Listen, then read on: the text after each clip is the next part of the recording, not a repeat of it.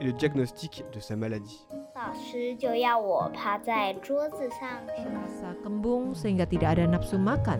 Jadi saya tidak makan. Hello，你好，你现在听到的是少年报道者的读报新闻，我是小管家报道仔。少年报道者是独立媒体报道者制作的儿少新闻平台，在这里会有大朋友、小朋友把世界上重要的事说给你听，除了中文，还有多种语言哦。请把耳朵打开，让报道仔为你服务，一起来收听好新闻。因生态灾害失去家园，国际法能如何保障气候移民？数十年来，许多研究人员都努力想找到适用的法条，以保护受到洪水、旱灾或风暴影响而逃离家园的人，更想替他们寻求合适的法律地位。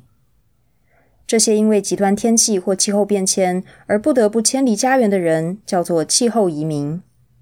在气候变迁的作用下，这些灾害会日益加剧且更常发生。然而，在各式各样寻求庇护的人之中，气候移民有时却变成被遗忘的一群。为了保护被迫离开母国的气候移民，有些法律学者提议修改1951年通过的《难民地位公约》。借由调整难民的定义，把环境恶化也视作一种迫害，这样就可以拓展在国际法框架下以难民身份寻求庇护的资格。因为目前定义的迫害只包括对宗教、种族、国籍、特定群体或政治立场的迫害。但话说回来，现行的难民公约里已经有不遣返原则，禁止收容国把难民送回对他们而言不安全的地方。而依照欧洲环保署对环境品质的定义，所谓安全的地方，也可以解释为提供优质空气和水源的环境。尽管有这项规定，实际上国际法仍然不能保护气候移民。换句话说，无论难民公约涵盖的面向有多广，都还需要再扩大才行。泰提奥塔是中太平洋岛国吉里巴斯的公民，一家人因为洪水流离失所。但二零一五年，他的庇护请求遭到纽西兰驳回。泰提奥塔向联合国人权事务委员会申诉，但委员会的裁决也认为他的生命并未遭受立即的危害。吉里巴斯人民面临着海平面上升所导致的各种威胁，像是海水入侵农田、海岸侵蚀和粮食欠收，但他们却无法主张正当的合法权利。纽西兰坚称，只能在一个国家罔顾人民的基本人权时，给予该国人民难民地位。而气候变迁是系统性问题，不是针对泰提奥塔个人的迫害。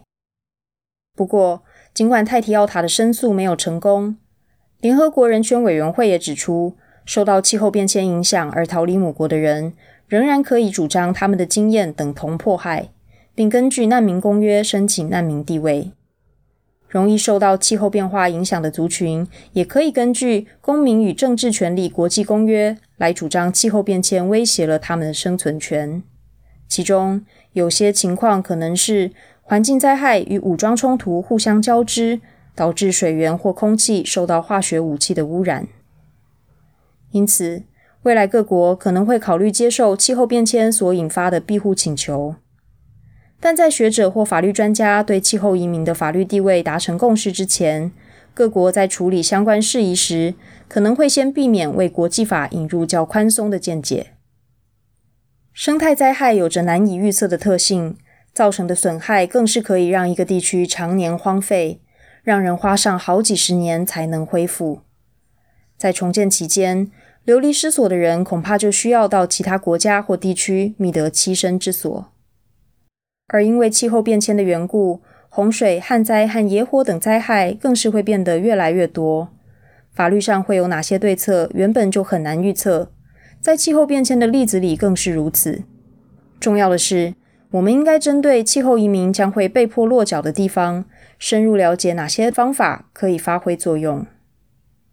如果一个国家附近有着容易受到气候变化影响的国家，那么，这个国家受到气候移民影响的几率也比较高，承担着这种不成比例的责任。